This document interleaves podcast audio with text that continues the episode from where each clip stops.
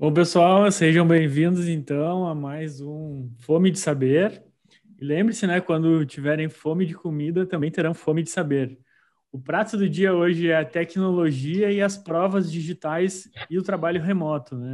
E será servido aí pelo Pedro Nauk, que é programador, full stack, com mais de 20 anos de experiência em programação, e pela advogada especialista em direito digital, nossa convidada de hoje, Gisele Truzzi, e como de, de praxe, a gente vai cortar aqui, ser bem breve na apresentação para ir direto para o conteúdo, que a ideia é ser uma live bem, bem rápida e objetiva aí, para a gente uh, não atrapalhar tanto aí a, o horário do meio-dia.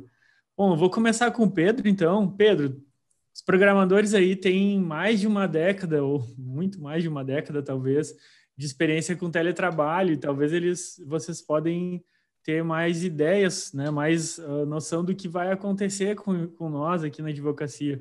Então, eu queria que tu tivesse dado, tivesse possibilidade de dar um parecer, contar para nós um pouco da realidade do teletrabalho, do trabalho remoto, dos devs brasileiros, né, inclusive trabalho para exterior e, e essa realidade que os devs têm vivido hoje.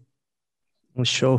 Cara, primeiro de tudo, uh, uma honra para mim estar aqui com vocês. Muito massa ter essa troca de informação entre nichos diferentes, né? E ver é, os nichos se contribuindo um com o outro é muito legal, né? Bem rapidinho, só para me apresentar, meu nome é Pedro Nauk, eu sou programador há 18 anos, tá? Passou um pouquinho aí. é, comecei bem cedinho, comecei com 12 anos, né? Na época era tudo muito nebuloso ainda, as tecnologias estavam bem distantes do que a gente via hoje. Mas a gente já ouve falar de, de trabalho remoto dentro da programação há muito tempo, né? Tecnologia como um todo. É, eu, por exemplo, eu trabalho remoto já vai fazer é, oito uh, anos, né? Uh, comecei também há um, há um tempo e já nos Estados Unidos eu já ouvi uma onda de remoto sendo criada é, muito grande bem antes, né? Uh, a gente tinha, eu acho que um pouco da cabeça que a gente vê em alguns nichos hoje sendo obrigado a, a, a trabalhar de forma remota, a gente tinha um pouco dessa cabeça de é, da questão da confiança, será que a pessoa vai produzir ou não vai produzir, né? E até um negócio legal que é, eu vi numa, numa live de vocês ali, uma juíza falando sobre controle de horas, né? E, né, como é que faz para controlar as horas da pessoa que está remota e tal. E lá no início, lá atrás, tinha assim um, movimento assim que falava muito sobre, sobre isso, né, sobre controle de horas. E com o passar do tempo, uh, não sei se eu posso uh, falar um pouquinho sobre metodologias ágeis aqui, se eu tenho tempo, tá de boa. É, com o passar do tempo, a gente uh, aprendeu cada vez mais que a, a produção né, e a confiança mútua entre as pessoas dava muito mais é, dava muito mais resultado do que esse controle efetivo de horas, né? Porque na realidade é, é uma questão de confiança, né? É, tu tem que confiar que o teu colaborador que está ali ele quer contribuir, quer dar o máximo, né? E, e o trabalho remoto te permite que cada pessoa produza no seu melhor horário, né? Às vezes é, tu tem melhor produção de manhã, às vezes a outra pessoa tem melhor produção de tarde, outro tem melhor de noite. E quando tu alinha as expectativas, né? E aí que entra a questão das, das metodologias ágeis, que foi, eu acho que o grande, é, a grande revolução no trabalho remoto para a programação, né? Só rapidinho assim para pincelar, metodologias ágeis é uma série de metodologias para gerenciamento de projeto que existe dentro da programação, né? Uh, tem algumas ferramentas como Scrum, Kanban, são ferramentas que eu acho que alguns outros nichos conhecem, e ela realmente, de fato, ela te ajuda a planejar, gerenciar e analisar a tua produção durante os períodos, né, de trabalho, né? Períodos esses que a gente às vezes chama de sprint, né? Uma sprint é um número fechado de dias, né? Pode ser 15, pode ser 30. Então, a tecnologia, por causa da, da, das metodologias ágeis que surgiu lá em 2000, 2001, com o Manifesto Ágil, né? Que foram 18 pessoas que se reuniram que, e, e criaram as metodologias, né? Cada, escreveram um manifesto sobre aquilo, né? E, e a partir dali o negócio foi tomando uh, forma e ficou gigante. Inclusive, a gente tem um brasileiro que já participou do board é, da, de diretores da Agile do mundo, né, que é o Samuel Crescêncio. Inclusive tem um vídeo lá no meu canal também, se depois vocês quiserem ver.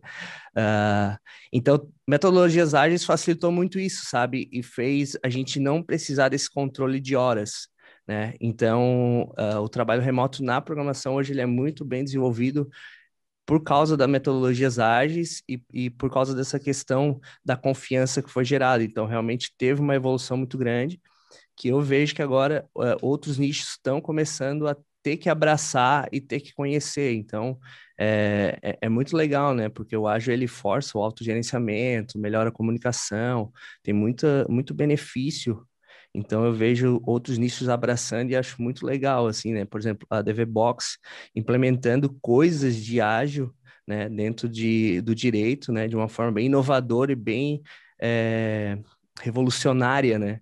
Porque uh, o direito que por si só, eu acredito, né, por, por, eu ver, sou um, não, sou um leigo nisso, mas acredito que tem muita burocracia, né? Tem a parte burocrática, né? Então, tu alinhar a burocracia com essa agilidade é realmente um trabalho bem difícil. Certo.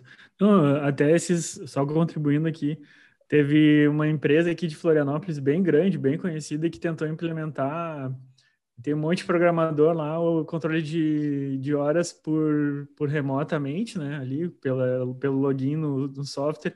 E o pessoal criou um bot para bater a hora na, às 8 da manhã, meio-dia, uma e meia e às 6, né? E aí batia todo mundo, toda empresa, 700 funcionários no mesmo horário. Daí eles reclamaram que era ponto britânico, que é um problema para os advogados. Eles mudaram o bot para bater às 8, às 8 e 5, às 7 e 58, às 8 e 3 não deu certo igual. Então, então às vezes a gente pode pensar, não sabendo um pouco de tecnologia, que dá para controlar, mas na realidade não dá, né, Pedro? Acho que nem reconhecimento facial daria para controlar hoje, porque é só botar uma foto da pessoa na frente da câmera que o computador vai reconhecer, né? Ou estou enganado? Cara, uh, é como eu estava te falando, né? É, é muito parecido com a questão de tu. É, eu sou casado, né? Também, né? querer controlar o celular da tua mulher, né? Não tem como tu controlar o celular da tua mulher. Se, se ela quiser aprontar, ela vai aprontar de qualquer jeito, né? Por isso que existe a confiança entre o casal, né? E, cara, com o trabalho é a mesma coisa, né? Se tu quer alguém para tu controlar ele 100%, é, já, já, já tá partindo de um princípio errado, né? Já tá partindo de uma relação errada. É, e, cara, maneiras de burlar hoje reconhecimento facial, algoritmo, criptografia, essa é a diversão dos nerds, né, cara? Então, com certeza, se houver uma maneira de burlar, eles vão descobrir, né? Mas re reconhecimento só. facial é claro, os algoritmos estão melhorando bastante, né? A Apple tem um algoritmo forte para caramba de, de reconhecimento facial, né? Tu tem tecnologias que vão, por exemplo, é, ficar gravando a tela da pessoa a hora que ela clica no botão, então ela vai ser obrigada a mostrar o que ela está fazendo na tela dela. Só que eu acho que isso gera uma carga, uma pressão nas costas do trabalhador muito grande, entendeu? Eu vou ter que estar tá aqui oito horas, por, sabe? Tá sempre trabalhando e sendo que a gente, se a gente for parar para ver, né, o cérebro humano ele não é capaz de trabalhar ali é, todo esse tempo focado, né? Então, ao meu ver, não faz muito sentido assim, né? Quando é mais leve, é muito melhor. Valeu, meu. Uh, Gisele, na tua visão de teletrabalho para advocacia, como é que vai ser depois da pandemia? A gente vai continuar evoluindo ou vai voltar a ser como antigamente? Ou não vai ser como está agora, mas não vai ser como antigamente? Conta para nós aí como é que é essa tua visão. Bom, primeiro, muito obrigada pelo convite, Edu. É muito legal estar aqui conversando com vocês, né, nesse período aí que a gente tem passado tão distante das pessoas, tão sedentos de um eventinho presencial, né, para fazer um networking né, com o pessoal. Então, eu acho bem legal vocês propiciarem essas rodas de conversa, né, para a gente poder manter isso ativo. Então, advogado sente muita falta disso, né, então, é, acho bem legal as iniciativas de vocês também, é, para a gente levar conhecimento para o pessoal, né? Bom, é, eu também tenho uma linha de pensamento parecida com a do Pedro, né? Eu acho que não dá para controlar o celular de ninguém, nem do homem, nem da mulher, muito menos do seu colaborador, né? Se você quer controlar alguém, então compra um Tamagotchi. Lembra dos anos 90? Acho que o Tamagotchi talvez seja um pouco mais controlável. Acho que nem um vaso de planta dá para você controlar, porque se Se você até colocar um aplicativo para você regar né, em determinados dias, em algum momento você vai esquecer, e aí, dependendo daquela planta, não vai absorver a quantidade de sol que ela deveria, do jeito que você esperava, até a planta ali, que é estática, ela vai ter um desenvolvimento diferente, né? Então, eu acho que relações humanas devem ser pautadas pela confiança, né? E aí você é, se municia de documentos específicos, né? Então, cria um termo de confidencialidade, né, normas, políticas de segurança da informação, isso também tem que ter no escritório de advocacia, porque você está abrindo a tua rede para o teu funcionário, para um estagiário, para um advogado associado, né?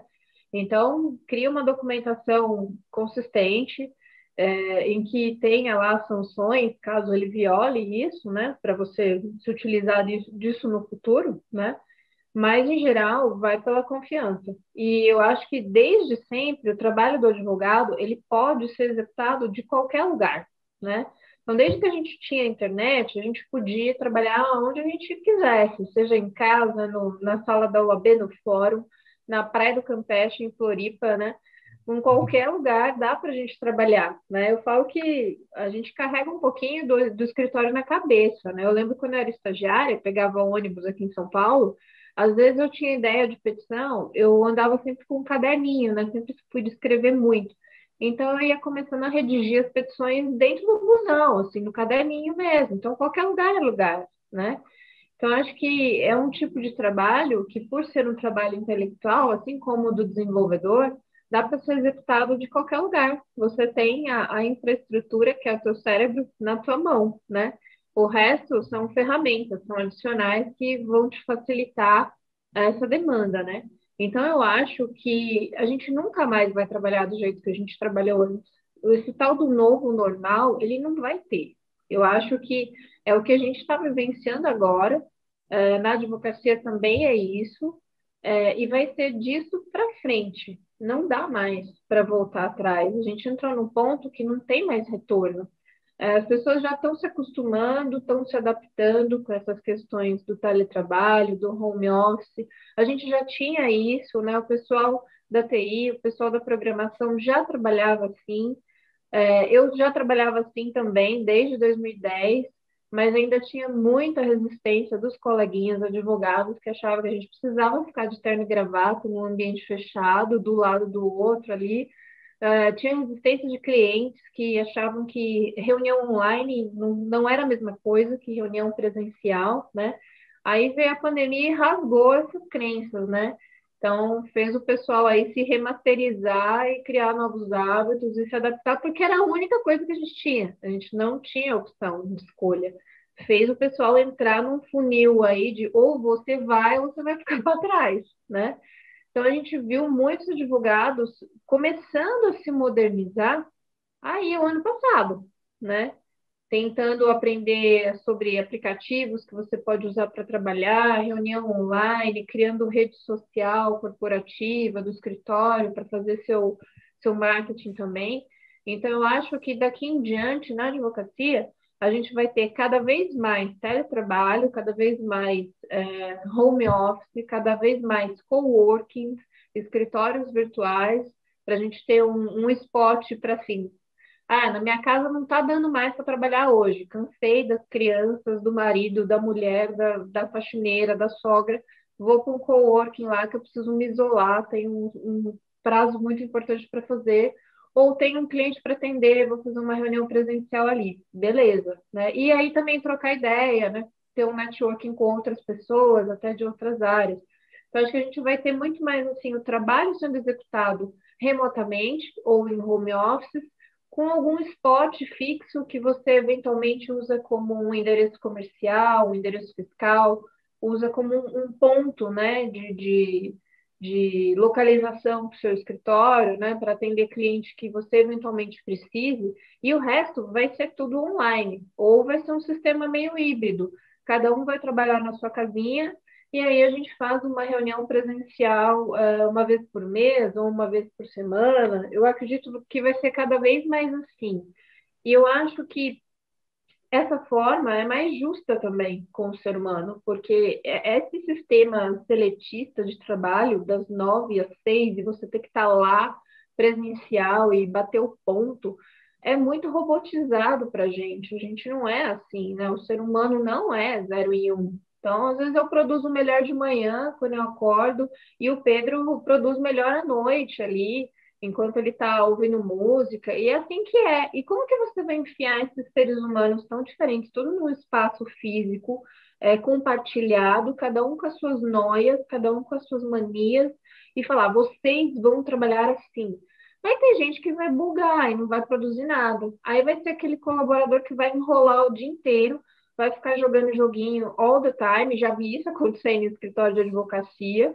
E aí depois ele virava à noite, porque levava trabalho para casa, que dormia no escritório é, para poder entregar o prazo. Então, assim, cara, é muito injusto isso. Melhor pôr esse fulano para trabalhar no, no, formato que, que ele se adequa melhor, que cada um tem o seu, e a gente cobrar por resultado, não por horas feitas, né? E o, o advogado tem muito disso, a gente trabalha em cima de prazo. Então, dá para você cobrar por resultado e não por horas. A gente pode delimitar um período de horas do dia em que um colaborador vai ter que estar disponível, né?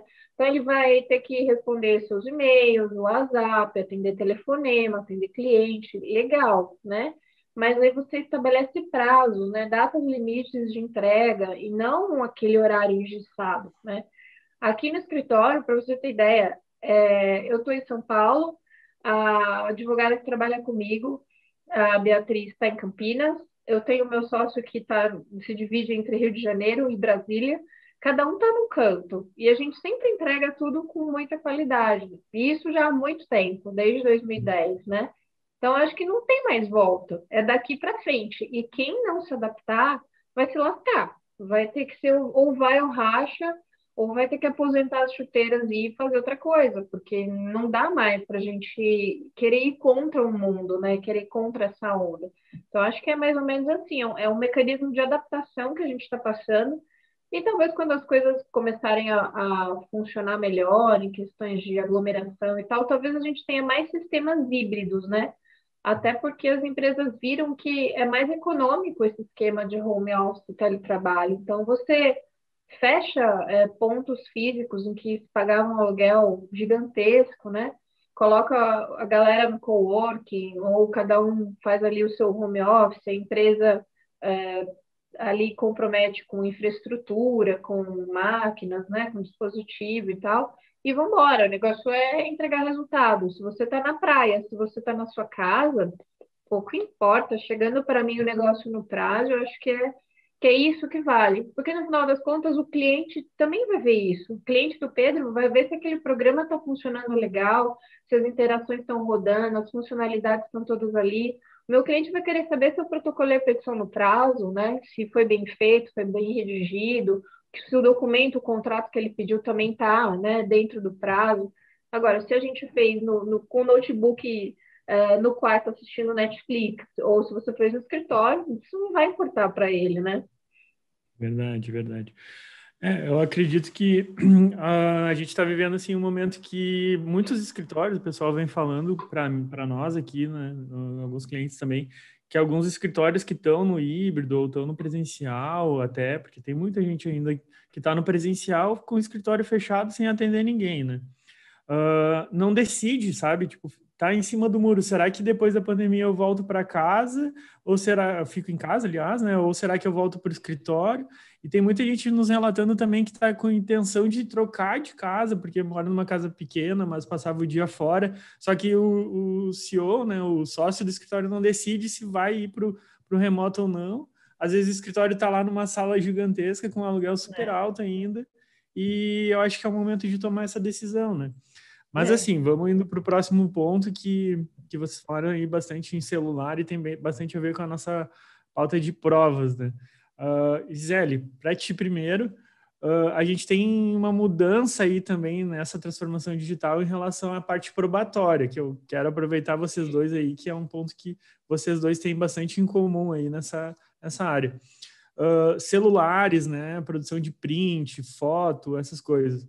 Uh, tu pode compartilhar com nós aí o que, que tem ganhado de relevância, né, o que, que tem assim de mais atual em relação a provas digitais hoje na advocacia brasileira? Uhum. Eu acho que hoje em dia, né, com, com a massificação da tecnologia, dos dispositivos móveis, eu acho que uma prova que veio para ficar é o print, né? Todo mundo tem print de alguma coisa, todo mundo já usou um print de algo para comprovar uma situação ou anexar em um processo. Então, acho que o print é a grande maneira de prova simples e prática que todo mundo usa, né? Em qualquer profissão, em, em qualquer área, né? E só que aí a gente tem algumas reservas, né, na nossa área do direito, principalmente para processos judiciais, né? Então, pode ter um juiz mais chato que não vai aceitar um print, vai alegar que é um arquivo JPEG que pode ser editado. A outra parte, né, se for um advogado especialista na área, já vai levantar essa leve também na contestação, né? Então, quando a gente vai usar um print como prova, que eu acho que é a forma de prova que o pessoal está mais usando na atualidade, é, a gente tem que pensar primeiro, para que, que eu vou usar essa prova? Né? É para um processo judicial ou é para um documento extrajudicial? Se for com um documento extrajudicial, qualquer situação extrajudicial, beleza, eu acho super válido. Agora, se for para instruir um processo judicial, aí a gente tem que começar a pensar: será que dá para eu gerar essa prova por um outro meio também mais forte, né, mais válido? Ah, sim, dá. Dá para fazer uma ata notarial. Beleza. Então, a gente pode fazer uma ata notarial disso daí. O indivíduo vai no cartório de notas, né? É, ali o, o, notário vai conferir aquele material no próprio celular da pessoa, vai acessar do computador do cartório, tudo bem. Mas, às vezes, que é uma realidade brasileira, a ata notarial fica muito cara inviabiliza a instrução do processo. Às vezes, dependendo da situação, né, do advogado, da, da, do que precisa ser provado, às vezes uma ata notarial vai ficar quase o valor dos honorários desse advogado. E aí isso o cliente não vai querer pagar, né?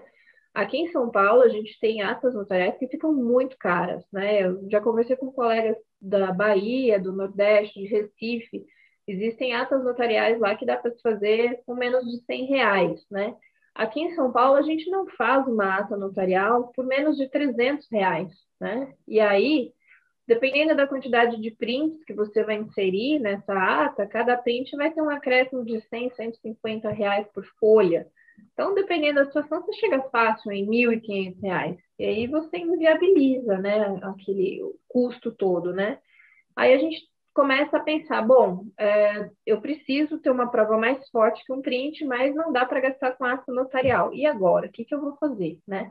Aí a gente tem umas alternativas muito legais, que são sites que auxiliam a gente gerar essa prova por meio de blockchain, né? Ou um outro tipo de tecnologia. Então, a gente usa muito aqui dois sites de duas empresas, também não estou ganhando nada para falar delas. É, uma é a Original My, e a outra é a Verifact. Então, você pode inserir ali é, print do WhatsApp, você pode colocar prints de sites, né, o link direto de um site, de uma rede social, estando isso aberto, né, público na internet. É, esses sites geram um relatório que autentica, né, ele faz aquela conversação entre aquele conteúdo que está sendo gerado e o conteúdo original e fala que aquilo é autêntico e tem um hash, né, tem uma autenticação numérica, que é como se fosse um RG daquele documento, você pode conferir no site da empresa depois que aquele documento é original e tal. Isso aí se consegue gerar na hora, coisa de 15 minutos, 30 minutos no máximo, você já tem esse PDF gerado dessa prova digital, né? Que aí o próprio cliente pode gerar, o advogado que instrui o cliente a fazer, o cliente já faz ali, já paga com o seu cartão de crédito, ou advogado que, que gera esse relatório, e aí você pode usar para qualquer situação.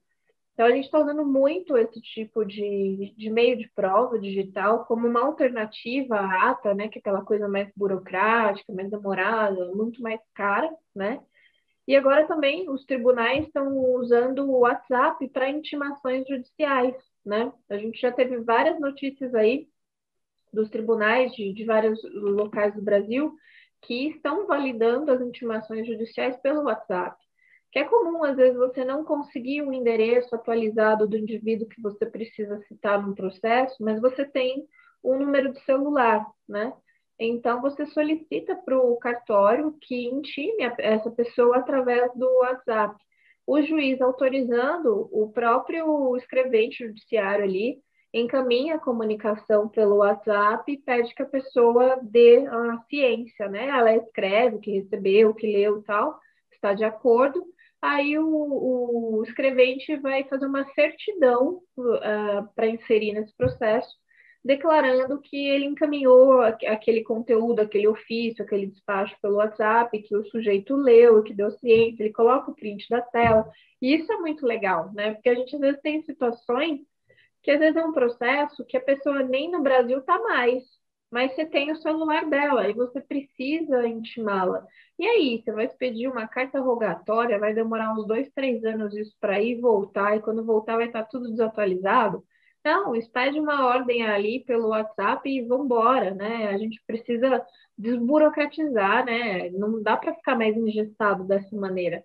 E aí o judiciário está observando essas questões, essa movimentação, e, e, tem flexibilizado um bocado a aceitação desse tipo de intimação e de provas também, né? Tem casos aí que a gente tem super sucesso em intimações por WhatsApp e tudo mais, mas também a gente muitas vezes fica na mão do juiz, né? Se for um juiz extremamente formalista, conservador, é, mesmo que a gente junte decisões de vários é, TJs do Brasil inteiro e fala, olha, já estão fazendo assim, né?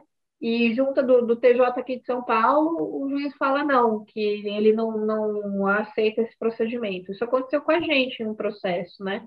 Então, às vezes a gente também fica na mão desse formalismo aí que, que às vezes impera na nossa área, né? Então tem que dar uma sorte uhum. de pegar um juiz que seja mais moderninho. São Paulo tem bastante tradicionalismo, vamos dizer assim, no, no judiciário, né? Tem. Mas tocou num ponto importante aí, a questão da, da citação em outro país, né? Acho que até puxar esse, esse tema que o Pedro ele tem vivido uma realidade no meio da, dos programadores aí bem comum, né? Tá tendo uma fuga de, de programadores para empresas estrangeiras, né, Pedro? Mas os programadores ficando aqui. Então, queria que tu abordasse isso aí um pouquinho para nós e mostrar um pouco da realidade. Talvez isso vire o futuro da advocacia, né? Porque advogados na Europa são, e nos Estados Unidos são bem caros também, assim como são os programadores. E também fale para nós também, Pedro, um pouco sobre os programadores brasileiros. Quais são os tipos de tecnologia que eles têm condições de, de compartilhar aqui com os advogados, com o pessoal do direito, né? O que que tu, uhum. vendo aí a fala da Gisele, uh, como programador, acredito que foi até uh, esclarecedor para ver como está iniciando ainda no direito o uso de tecnologia para a parte probatória, né? Então, compartilha com nós aí essas duas, esses dois uhum. pontos. Legal, cara. Uh, cara, é, é, é, muito massa ver uh, a questão da, da evolução da tecnologia, como ela impacta, né, no mundo como um todo, né? E quando a gente está ligado diretamente com tecnologia, a gente consegue ter essa percepção dos dois lados, né?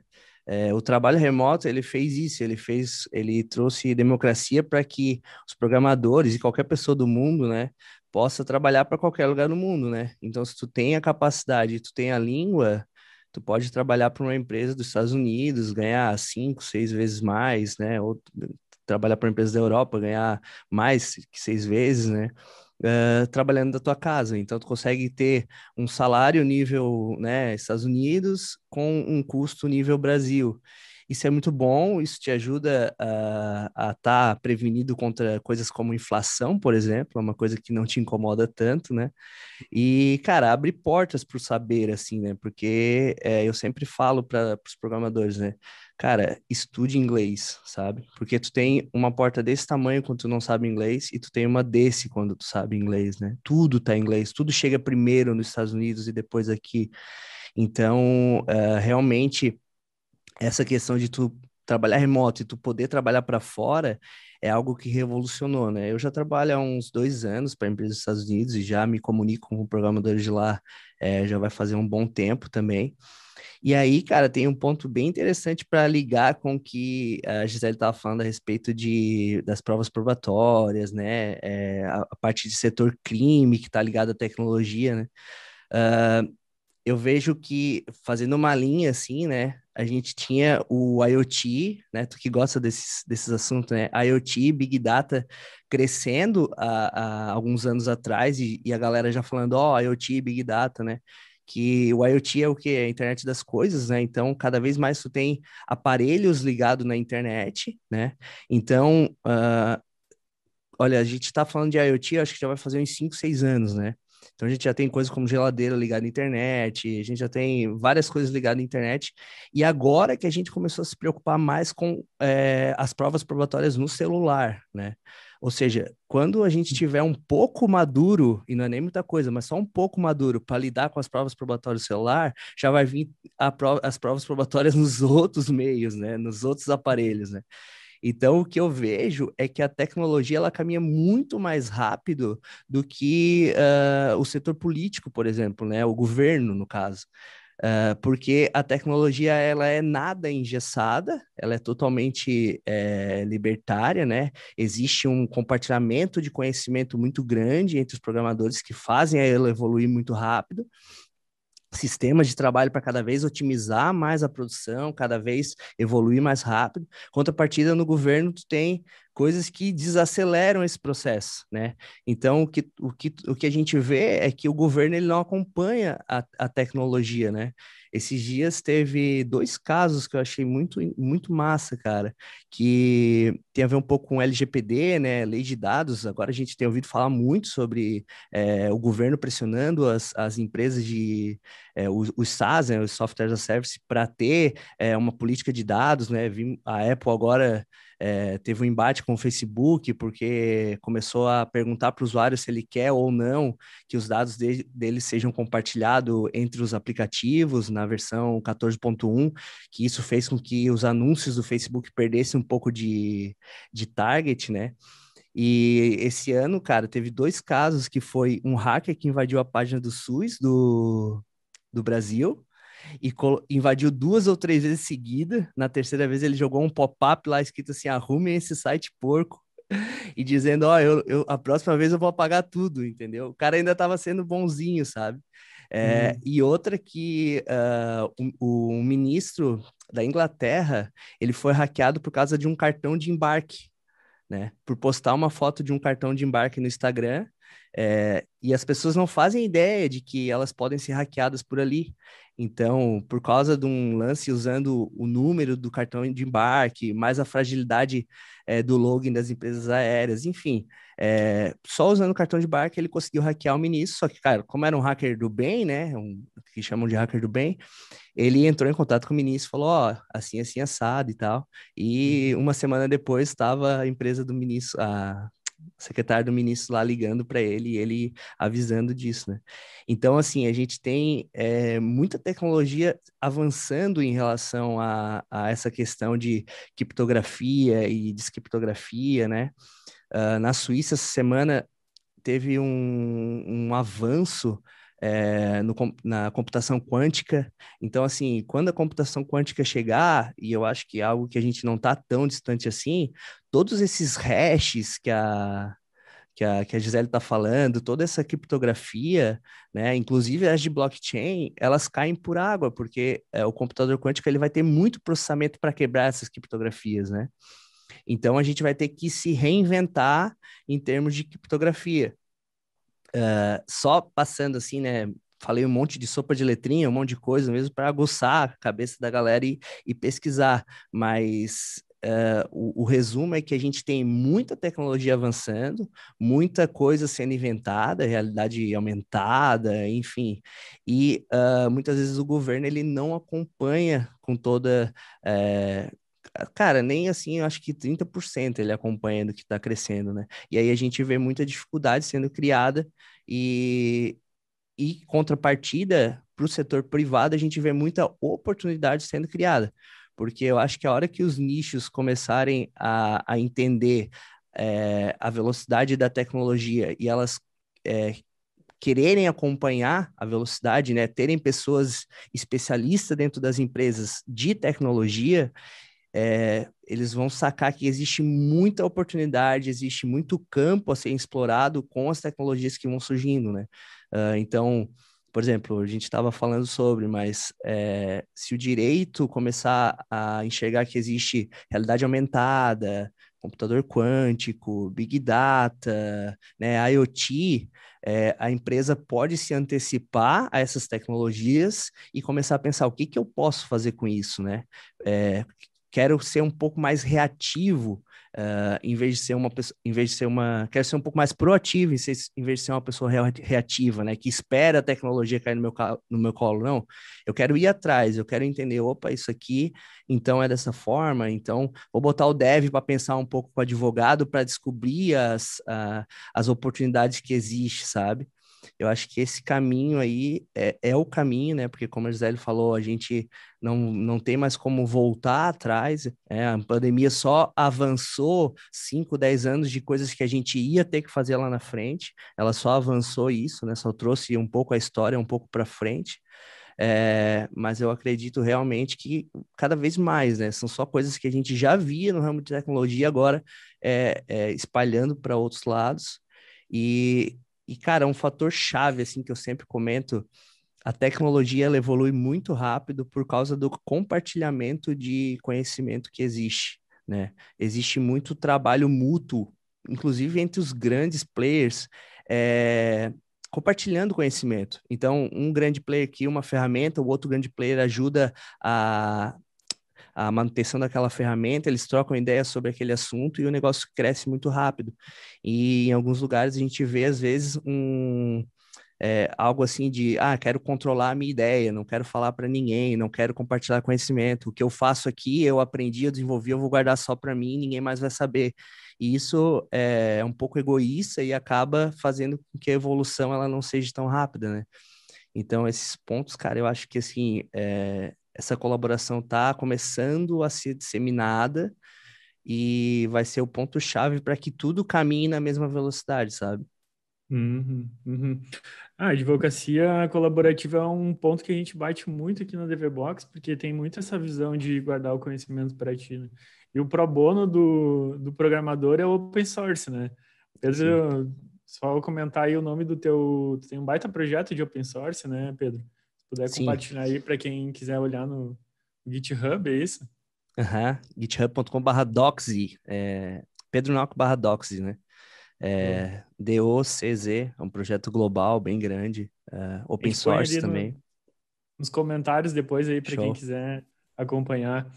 Mas então, passando para Gisele, Gisele, o Pedro falou de LGPD, tu é especialista na área, né? Conhece tudo isso aí, sabe qual é, onde é que que aperta os sapatos das empresas, onde é que aperta os sapatos dos advogados, né?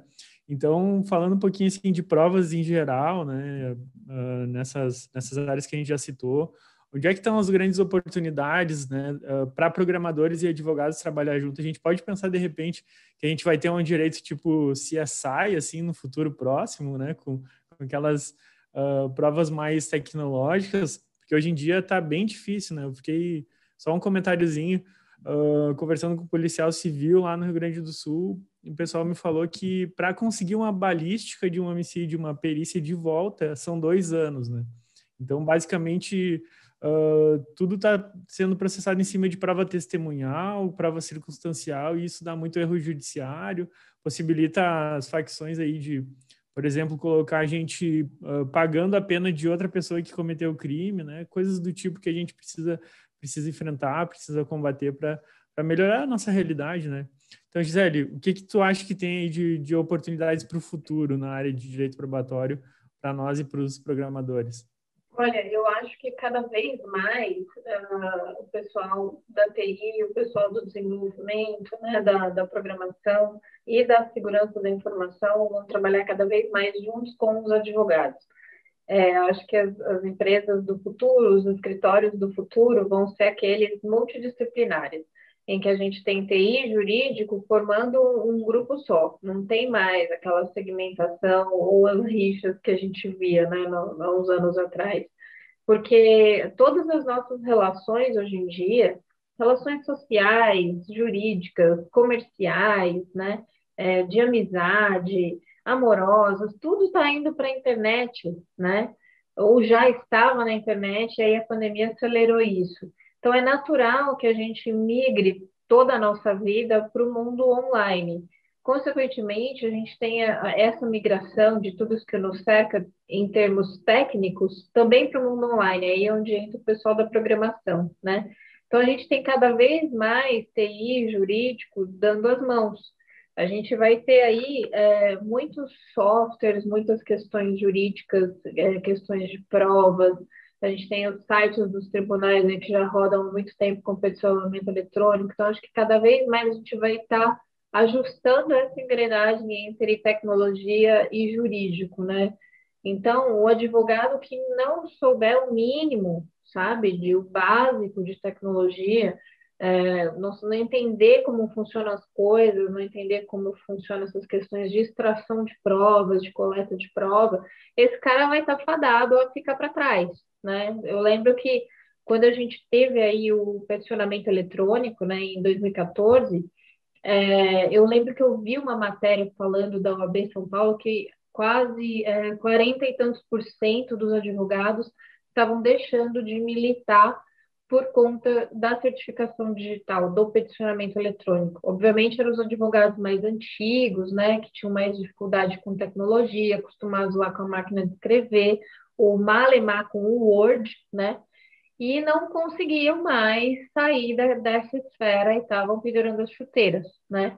Então, se hoje o, o, advogado pensa, ah, porque eu faço isso há 10 anos, há 15 anos, sempre deu certo, vou continuar fazendo assim, esse profissional está perdido, ele não vai ter futuro, porque o tempo está muito rápido, as mudanças tecnológicas e, obviamente, isso reflete no direito, estão cada vez mais avançando aí, a gente vai ter que se adequar, sabe? O advogado que é avesso à tecnologia, ele não tem futuro daqui em diante, né? Então, a gente vai ter, eu acho que é, é o que eu e, e, a minha assistente, a gente conversa muito, a gente fala assim, que daqui a um tempo tudo vai ser direito digital. Não vai ser, ah, o direito de família, direito tributário, vai ser tudo direito digital. Porque cada área do direito vai estar embaixo dessa tecnologia, né? Então, o advogado que é, gosta de tecnologia, o advogado micreiro que eu falo, né?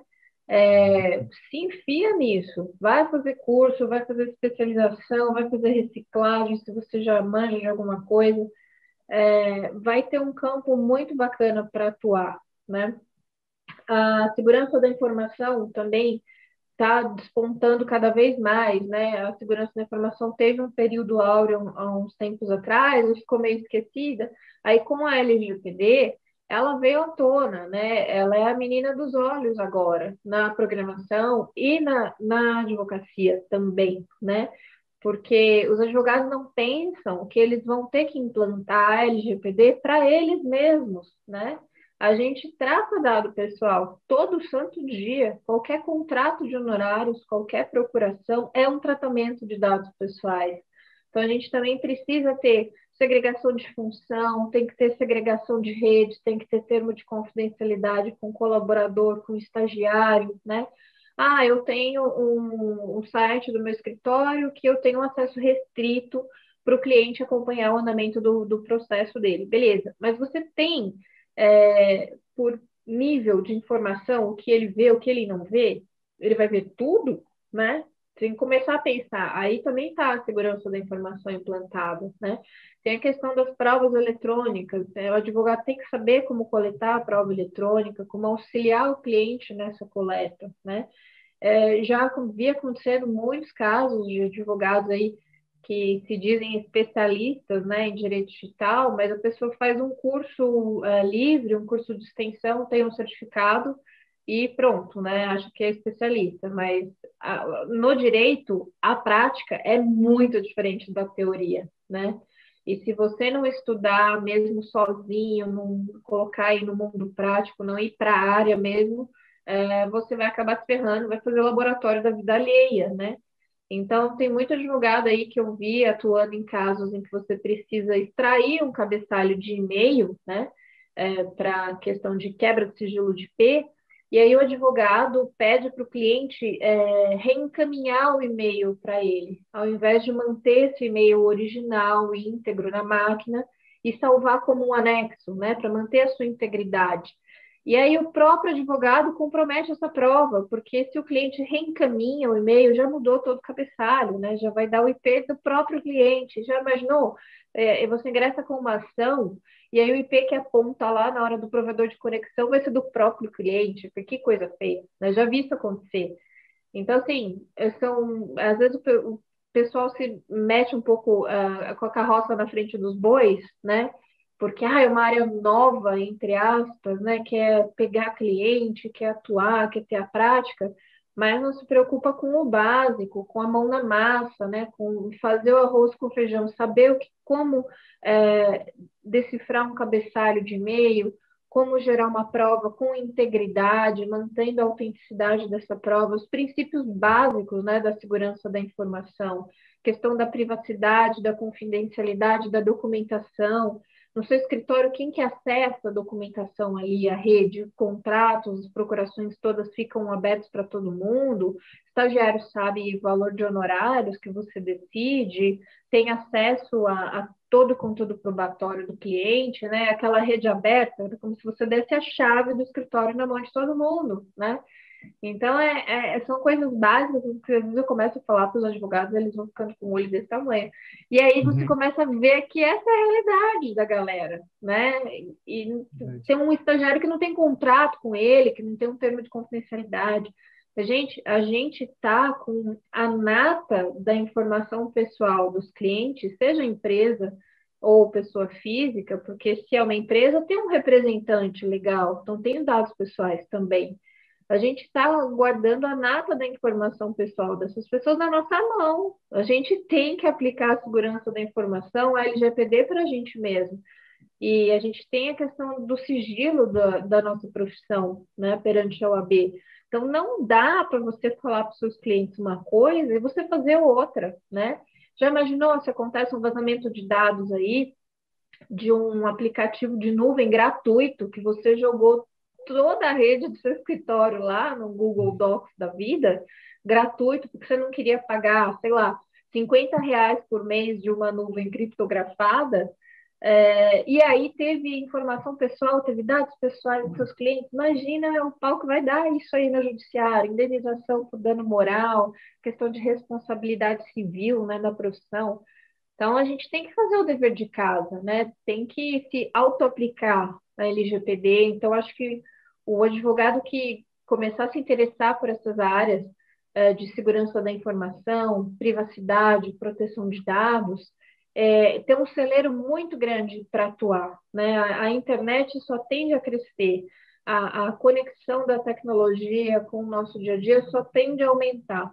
Então, se a gente começar a trabalhar cada vez mais vinculando o mundo jurídico com a tecnologia, é, tem muitas opções de trabalho por aí para quem atua no meio jurídico. O Edu, bem rapidinho, só fazer um comentário aqui é, sobre algo que ela falou que eu acho bem interessante. É, que agora a gente tem os sequestros a banco de dados acontecendo, né? É, as empresas não querem às vezes pagar um cloud, como tu falou, né, da Amazon, do Google, e aí querem manter os, os servidores tudo interno, e aí a gente tem hackers, é muito caro, né? Tu manter um servidor interno, é uma coisa fora do real, do comum, né? É, é muito, muito caro. E aí os hackers hackeando esses servidores e sequestrando o banco de dados e dizendo, ó, oh, só te devolvo se tu me pagar X Bitcoin, né? Então é algo bem, é, bem interessante mesmo ser comentado. Aconteceu agora no Tribunal do Rio Grande do Sul algo parecido, até nem sei como é que foi o desfecho, mas o pessoal estava proibido, todos os servidores, de acessar o seu próprio e-mail e fazer o login no sistema, né? Esse mês ainda. É bem, bem crítico. Mas a questão dessa, da segurança da informação é um baita de um, de um campo para se trabalhar, né? Tem muitos escritórios, eu vejo em São Paulo aí, né, Gisele? Tem bastante escritórios com programadores já dentro do escritório, né? Até uh, li uma entrevista de um dos maiores escritórios, um do CEO dos maiores escritórios, falando que eles têm já quase 80 programadores dentro do escritório, um escritório que tinha mil advogados em 2015 e agora dobrou o número de processos e tem metade dos advogados, está com 500, né? Então, não vou falar o nome do, do escritório aqui, porque, enfim, não, não sei se posso ou não, Mas uh, isso aí é uma das, das outras tecnologias, que é a IA, né? Inteligência artificial dentro do escritório, algoritmos de reprodução. Enfim, Pedro, compartilha com nós então, o que, que os programadores brasileiros podem contribuir de fato com o direito e com a advocacia atualmente, digamos assim, para a gente trabalhar junto, né? O que, que a gente pode inventar, o que, que a gente pode fazer, quais são as tecnologias que os programadores brasileiros dominam, né? Porque eu acho que fora da área de tecnologia, muita gente fica pensando, não, mas será que os programadores brasileiros são tão bons quanto os gringos, né? Sabem, dominam todas as mesmas tecnologias. Eu sei que qual é o que o nível é praticamente o mesmo, igual, na verdade, mas é muito bom ouvir de alguém na área, né? Compartilha com nós todas essas ideias aí. Show, show.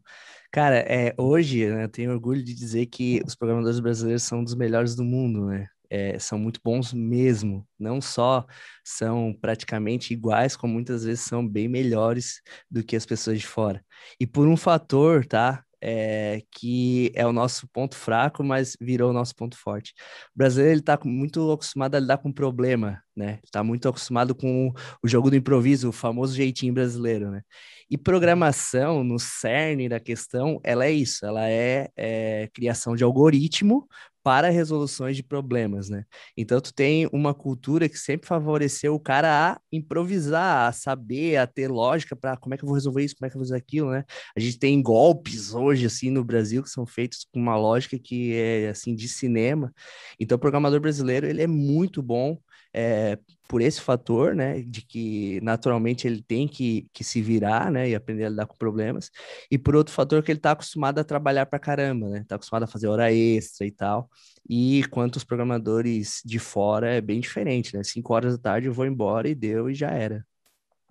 Então, é, eu vejo que, cara, tem muita mão de obra qualificada no Brasil, Porém, tu tem a questão de que as empresas de fora, elas já notaram isso e elas estão fazendo, estão eh, é, catando em massa, assim. Então, é, elas estão vindo aqui pegando forte os brasileiros e isso leva o, o preço do salário lá para cima, né? Então, para tu conseguir trabalhar com programador, tu tem que ter alguns outros benefícios, como trazer ele para a cultura da empresa, né, plano de carreira, esse tipo de coisa, para que tu, para que o salário não seja o grande diferencial e por mais 5 ou 10 mil ele vá sair da tua empresa, né? Então, é, isso infelizmente são coisas que acontecem, é a realidade. Porém, tu tem um mercado de tecnologia que é, as empresas de tecnologias querem mais pessoas sênior e pleno do que júnior.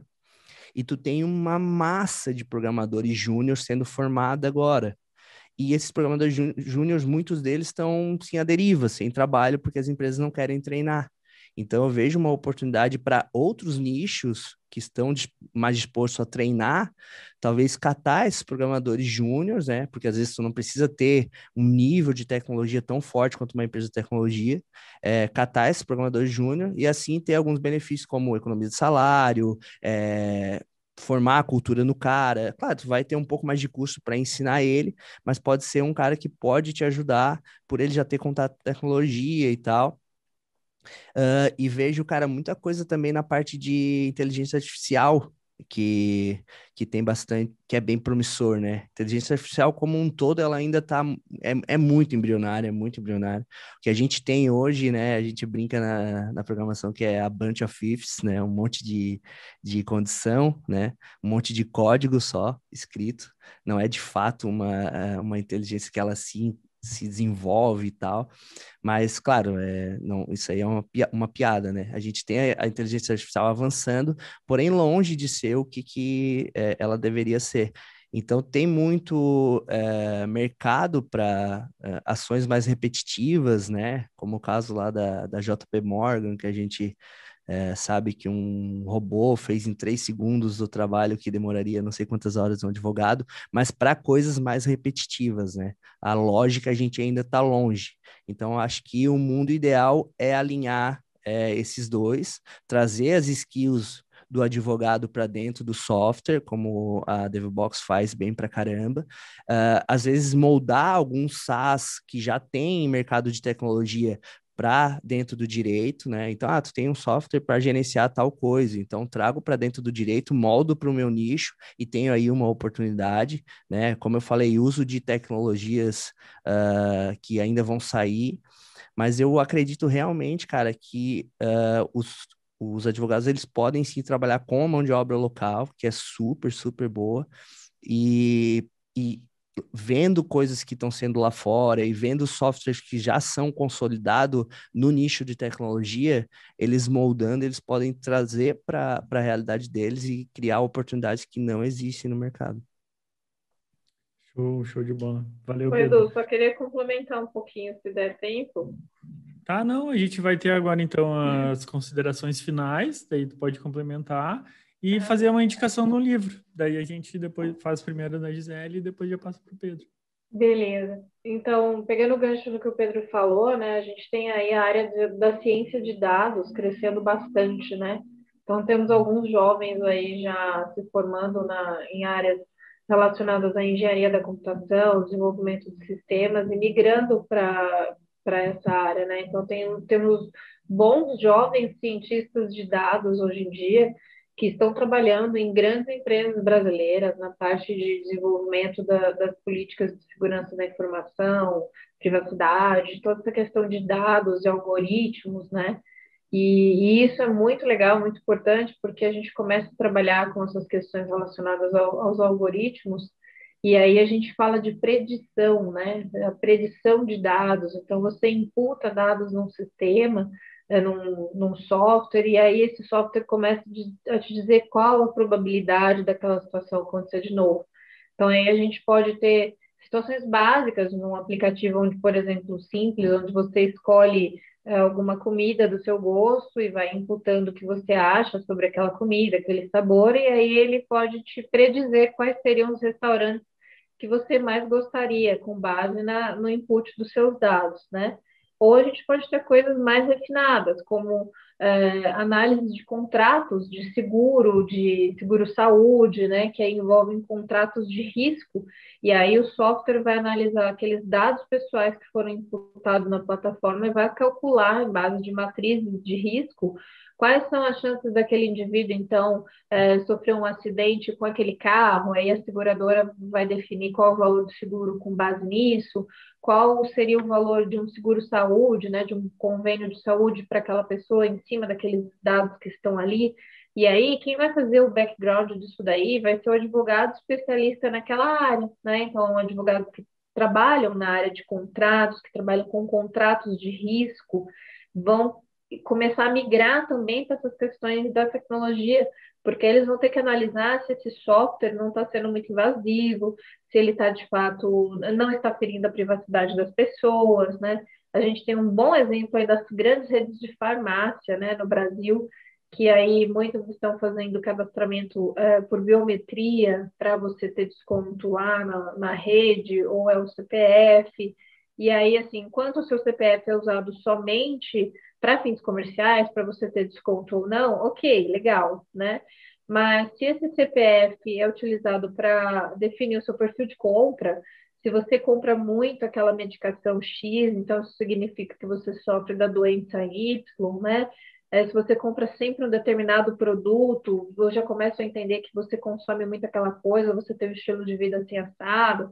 Então, assim, a gente tem todo um perfil de compra que pode dizer muito sobre a pessoa tudo com base em input do que ela compra na minha rede e aí vai estar cadastrado com o CPF dela, né? Então aí a gente também tem um advogado atrás dessas empresas, junto lá com os cientistas de dados, né, com o pessoal da programação, para analisar se toda essa operação desse software não está sendo invasiva ou não. Então a gente vai ter muito isso acontecendo cada vez mais, né? Acho que a gente está meio longe de chegar num, no esquema CSI, né, o Minority Report, né, pelo nosso judiciário, que, que é uma tartaruguinha, né, é, mas eu acho que a tendência das coisas é, pelo menos na esfera privada, é ele se alinhando é, cada vez mais, né, isso acho que vai trazer cada vez mais oportunidades muito bacanas, né, de trabalho para quem gostar de, de interagir com essas duas áreas, né. Bom, de dica de, de obra que você falou, anotei uma aqui, já que a gente está falando de questões jurídicas e tecnológicas, eu anotei um livro aqui de um colega meu, que ele é delegado de polícia, é o Igor Vinícius Nogueira Jorge. Uh, o livro dele se chama Investigação Criminal e Tecnológica. Tem dois volumes, é, é, muito bacana. Ele fala sobre toda essa questão de provas, de coleta de provas, evidências, né, perícia forense. E ele tem vários livros com essa temática, de crimes cibernéticos, de conteúdo probatório. Então, quem é, gostar de, de ir mais para essa área, pode pesquisar. O, o, Igor tem um site próprio também, onde tem lá a relação das obras que ele escreveu, e ele também tem material gratuito ali, né? Então, a gente pode absorver desse, desse conhecimento também. Perfeito, perfeito. Quem sabe até convidar ele para participar. Sim, né? sim, eu acho que ele é um bom papo para vocês. Oh, show de bola. Pedrão, diz aí considerações finais e um livro para gente, a gente uh, desfrutar aí, né? Esse sabor. Boa, boa. Uh, cara, é, eu acredito realmente que a gente está no início uh, da curva, né? Eu acredito que a gente engrenou agora e a gente está começando ainda, muita coisa tem é, para acontecer e a colaboração é a chave, cara. Colaboração é a chave, então a conversa entre as áreas vai ser é, a chave realmente para que a gente possa evoluir de forma saudável e crescer, desburocratizar, evoluir como, como um todo, né? Eu realmente acredito muito nisso. É, e, cara, eu aconselho muito, assim, às vezes também olhar outros países, sabe? É, sair um pouco do mundo do Brasil e olhar outros países. Em termos de tecnologia, a gente tem a China como sendo um país que é, tem um crescimento, assim, cara, enorme, gigantesco, que está muito à frente em termos de tecnologia. Então, tanto os advogados quanto os programadores, né, é, as empresas como um todo, olhar talvez o que está sendo feito lá para ter referência de futuro, às vezes traz um, um insight gigantesco, tá? Uh, como leitor, cara, eu sou um cara que sempre quando eu leio eu tento fugir um pouco da tecnologia, né? Sempre é, tento sair um pouco para dar uma esparecida, né? Porque vivo tecnologia o dia inteiro. Uh, então, como, como obra, eu indico algo que está eh, um pouco fora da tecnologia, mas é algo que realmente mudou a minha vida, que é o livro do Essencialismo, Tá, foi o último livro que eu li, é, agora estou lendo Principles, o último foi Essencialismo, mas é um livro que fala muito sobre as coisas essenciais, né? Tu ser uma pessoa essencialista, não carregada de uh, várias coisas ao mesmo tempo e que tá, tá sempre uh, buscando tudo e não faz nada, né? Então, Essencialismo é um livro é bom demais, principalmente para agora que a gente está carregado de informação toda hora na cara. É um livro que eu indico bastante. E agradecer, cara. Obrigadão pelo convite. Muito massa mesmo.